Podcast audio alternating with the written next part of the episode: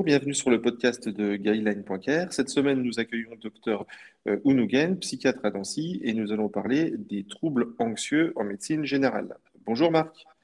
Bonjour Nicolas. Marc, tu viens de créer une formation en ligne euh, d'une heure sur la prise en charge des troubles anxieux en médecine générale. Euh, j'aimerais revenir avec toi durant ce podcast sur quelques éléments clés à, retenir ou essentiels euh, dans ces troubles anxieux. Tout d'abord, parlons un peu de nosologie, parce qu'il y a une différence entre la peur ou l'angoisse et l'anxiété pathologique. Peux-tu nous expliquer cette différence? Oui, alors effectivement, euh, je pense qu'en médecine générale, euh, il y a euh, énormément de demandes autour de sujets comme l'excès de stress ou des peurs qui sont des peurs parfois excessives mais ponctuelles, mais qui ne constituent pas un, trouble constitué ni structuré qui nécessite un abord plus spécifique.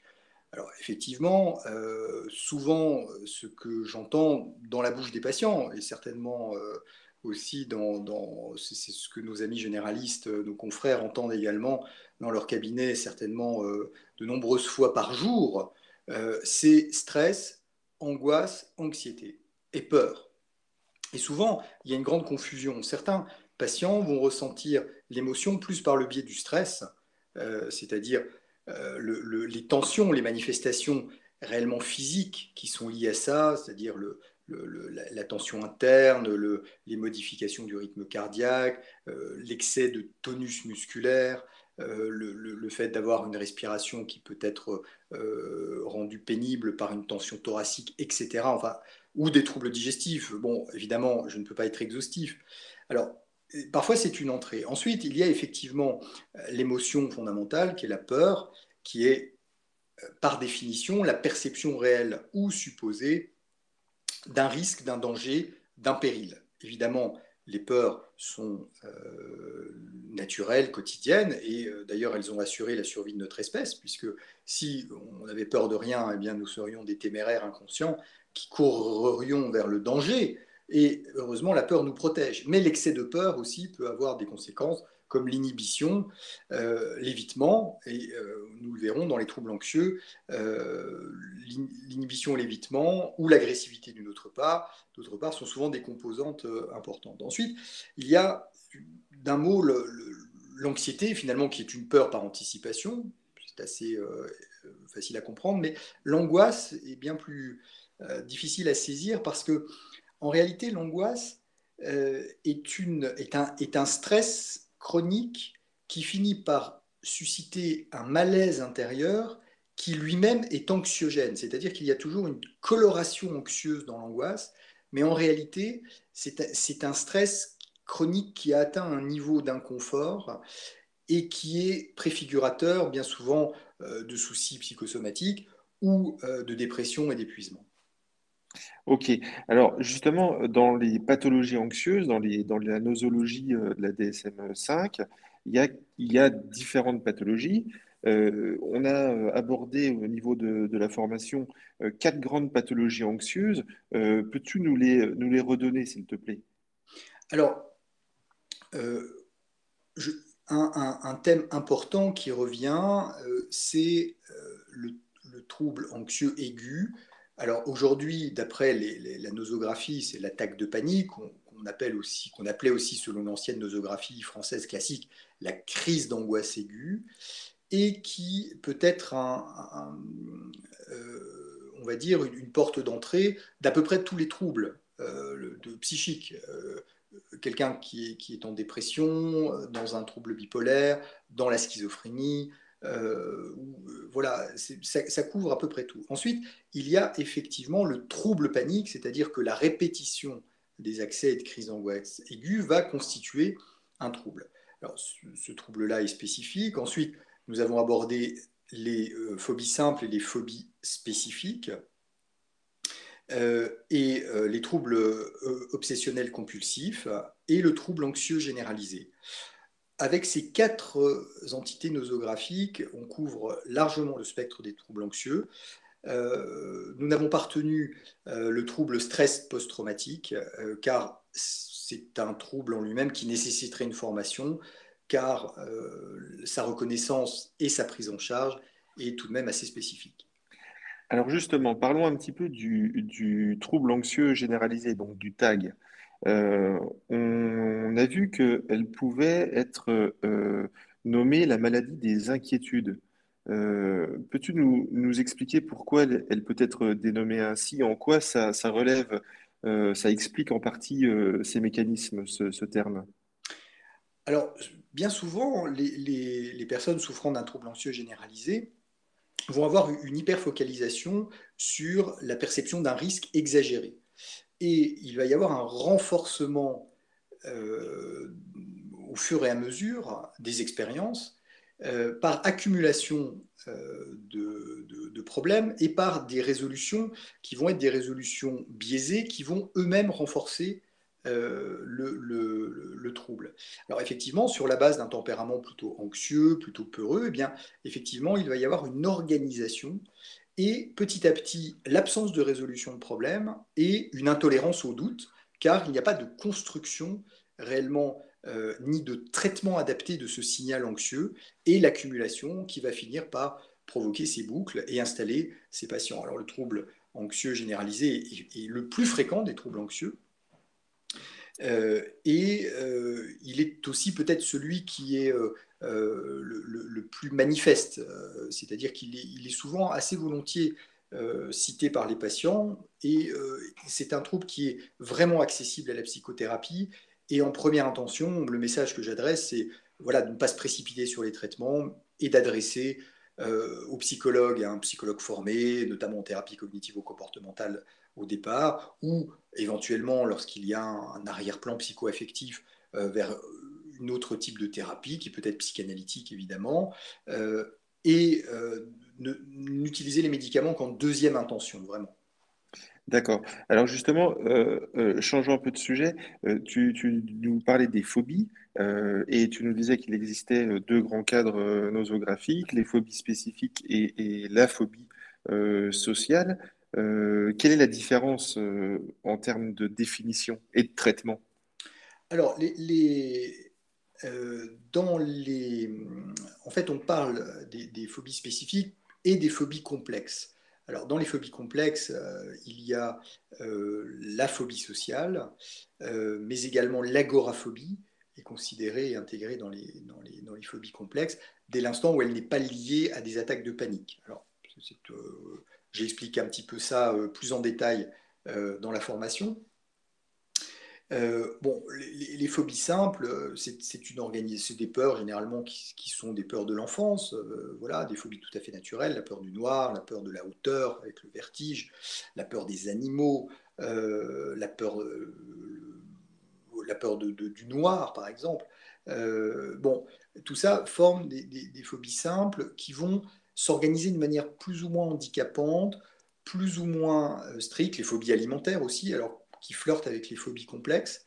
Euh, et donc là encore, comme c'est assez comparable avec le trouble anxieux généralisé, euh, ce sont des, phobies à partir du moment où elles sont isolées, qui sont d'un abord assez, comment dirais-je, euh, assez enfin, simple, en tout cas euh, d'un abord relationnel, et euh, avec la psychoéducation, une thérapie cognitivo-comportementale bien menée, les techniques de régulation du stress, on, peut réellement avoir de, très bons résultats. Pour les phobies complexes, généralement, il faut faire un travail beaucoup plus en profondeur parce qu'elles sont sous-tendues par des cognitions et bien souvent liées aussi à des problèmes traumatiques ou à une sensibilité traumatique. Donc là, on est plus dans le registre du spécialiste. Alors donc oui, donc pour, pour, euh, résumer, la phobie spécifique, c'est une phobie qui a un objet bien défini et qui va se traiter dans un premier temps euh, par euh, une thérapie cognitivo-comportementale. Et la phobie sociale, c'est une phobie qui, qui, fait partie des phobies complexes et là qui sont plus, justement, comme leur nom l'indique, euh, plus difficilement abordables et qui peuvent, elles, faire l'objet d'un traitement en plus médicamenteux, ce qui n'est pas du tout le cas euh, dans, la phobie euh, spécifique. En première intention, en tout cas pas dans la phobie spécifique, seulement en cas d'échec d'une première approche relationnelle. Et dans la phobie complexe, souvent, les, phobies complexes comme la phobie sociale ou l'agoraphobie ou des phobies alimentaires particulières cachent en réalité souvent un, trouble de la personnalité sous-jacente ou des troubles de l'attachement complexe ou des troubles post-traumatiques. voilà, donc il y, a un travail de diagnostic à faire voilà. Alors le problème, c'est qu'elles sont, ces phobies complexes sont généralement plus sévères et plus handicapantes. Ok, ok. Euh, euh, il y a, une nébuleuse, entre guillemets, euh, pathologique qui n'est pas seulement dans la phobie complexe, phobique. Il peut y avoir un trouble de personnalité associé, il peut y avoir des... et donc ça rend plus difficile le discernement au niveau diagnostic. C'est ça que tu, que tu, que tu nous expliques. Exactement, exactement. Merci pour cette reformulation, Nicolas, mais c'est tout à fait ce que je voulais dire.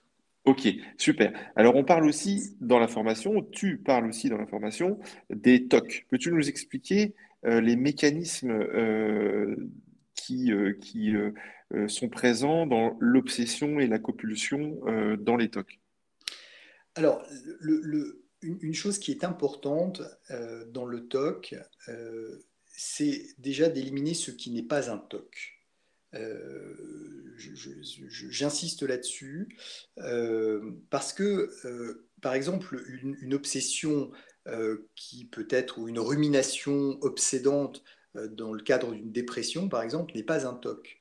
on peut aussi avoir dans certaines formes d'autisme aussi des, des, obsessions, des idées fixes ou des intérêts restreints euh, qui ne sont pas des TOC, pour, pour citer deux exemples. Peut-être dans le tag aussi, il y a peut-être des ruminations qu'on voit dans le tag, euh, dans le trouble anxieux généralisé, et qui ne sont pas des, des, TOC. Après, alors justement, pour, pour, pour, pour, pour vraiment euh, simplifier le propos et, et, aller à l'essentiel, un, un, une, une obsession a un thème particulier, c'est-à-dire une idée qui fait peur. Et cette idée qui fait peur va amener à des, euh, euh, actions euh, qui vont être destinées à diminuer la charge anxieuse. Et ces actions sont constituées de rituels et ces rituels vont être destinés à annuler la charge anxieuse liée à l'obsession. Pour qu'il y ait un TOC, il faut qu'il y ait obsession et une forme d'action destinée à annuler cela. Alors c'est plus ou moins structuré, il peut y avoir des rituels euh, très très structurés comme euh, l'obsession du rangement, euh, par exemple, devoir compter, les rituels de vérification, rituels de lavage, alors qui sont plus ou moins liés d'ailleurs au TOC. Hein. on peut tout à fait avoir une obsession de la saleté et un rituel de lavage, mais on peut aussi avoir des choses qui sont beaucoup plus indirectes, avec une obsession de malheur par exemple, et un rituel conjuratoire qui n'a rien à voir, comme par exemple euh, euh, tourner trois fois autour d'un poteau, euh, qui peut être d'ailleurs, et souvent le patient a bien conscience qu'il s'agit de quelque chose d'absurde.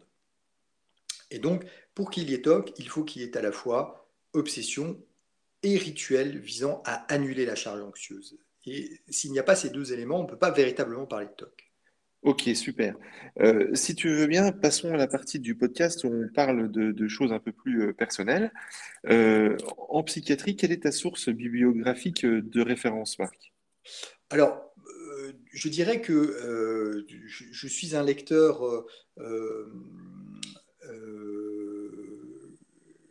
comment dirais-je, assez chevronné, parce que je crois qu'il faut il faut lire, il faut s'enseigner, mais bon, c'est le propre de mon métier. Euh, bon, on est un peu dans une partie un peu littéraire de la médecine, mais très articulée aussi sur les sciences. Euh, mais néanmoins, on travaille avec les mots, donc nécessairement, euh, ce qui est écrit, ce qui est dit, la manière dont c'est dit a son importance. Alors, j'aime particulièrement, moi, les, livres euh, grand public, j'en lis beaucoup, euh, pour savoir un petit peu ce qui est dit ce que les patients entendent. Euh, et notamment, dans les collections Alma Michel, il y a énormément de références faites par des très bons auteurs, souvent des psychiatres ou des, psychologues cliniciens très expérimentés, et qui peuvent être ce qu'on appelle des self-help books. Alors, en français, on dirait des livres pour s'aider soi-même. Euh, et qui, euh, euh, voilà, je, vais en citer un, par exemple, je ne peux pas m'empêcher de vérifier et de compter, de, de Sotro, par exemple, qui est un, un, livre qui est excellent sur, sur la compréhension des, troubles obsessionnels compulsifs. On, le donne d'ailleurs en, référence dans, dans, dans, le, dans la formation, effectivement.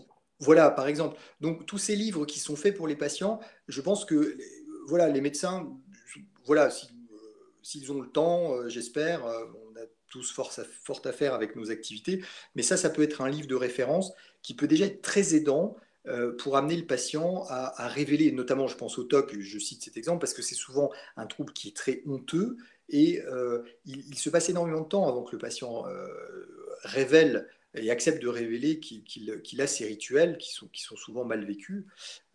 voilà, donc ce, type de livre, mais on en cite dans la, formation. Bon, ensuite, euh, je crois qu'il euh, est de bonne loi euh, d'avoir un, livre de référence en psychiatrie dans toute bibliothèque de médecins. moi, je pense qu'aujourd'hui, la réédition du Guelfi Rouillon, donc le, livre de Julien Daniel Guelfi, donc un des professeurs de psychiatrie d'un CHU parisien, je ne sais plus lequel, fait référence. il y a, ça va à l'essentiel, c'est assez concis. Euh, c'est à jour sur le plan des, traitements médicamenteux.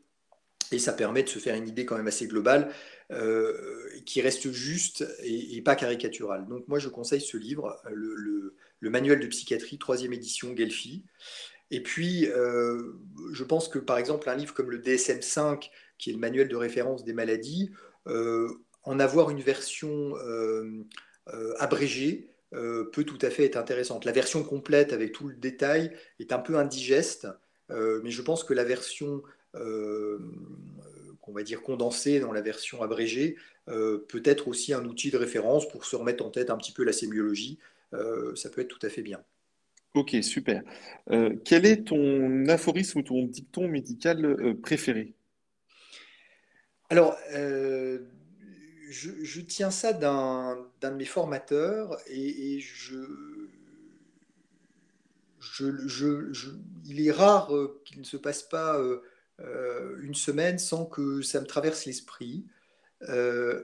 et c'est une phrase qui est... Alors, bon, pourtant, j'ai des références psychanalytiques et j'ai une pratique qui, est inspirée de la psychanalyse, même si je ne suis pas à proprement parler psychanalyste. j'ai une pratique plutôt intégrative et éclectique. Euh, mais cette phrase est une phrase de Freud euh, qui, a, eu, je pense, cette lucidité par rapport aux troubles psychiatriques de dire qu'il ne faut pas se hâter de comprendre.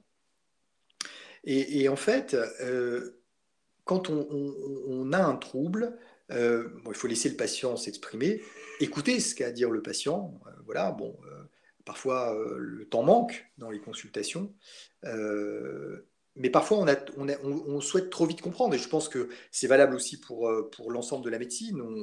On, a une grille de lecture, ça rentre, ça coche les cases, et puis on y va, et puis on peut passer à côté de quelque chose. Eh bien, euh, je pense que c'est encore plus vrai en psychiatrie, où euh, il faut quand même se donner le temps de, connaître réellement le patient et de ne pas s'arrêter au trouble. Voilà. donc, cet aphorisme, ne pas se hâter de comprendre. Alors, ça ne veut pas dire qu'il faut renoncer à comprendre, mais on peut se donner un peu de marge. Ok, super, merci Marc. Voilà, nous arrivons à la fin euh, de ce podcast. Félicitations encore pour ta formation en ligne qui permet de faire le tour des troubles anxieux en médecine générale en une heure.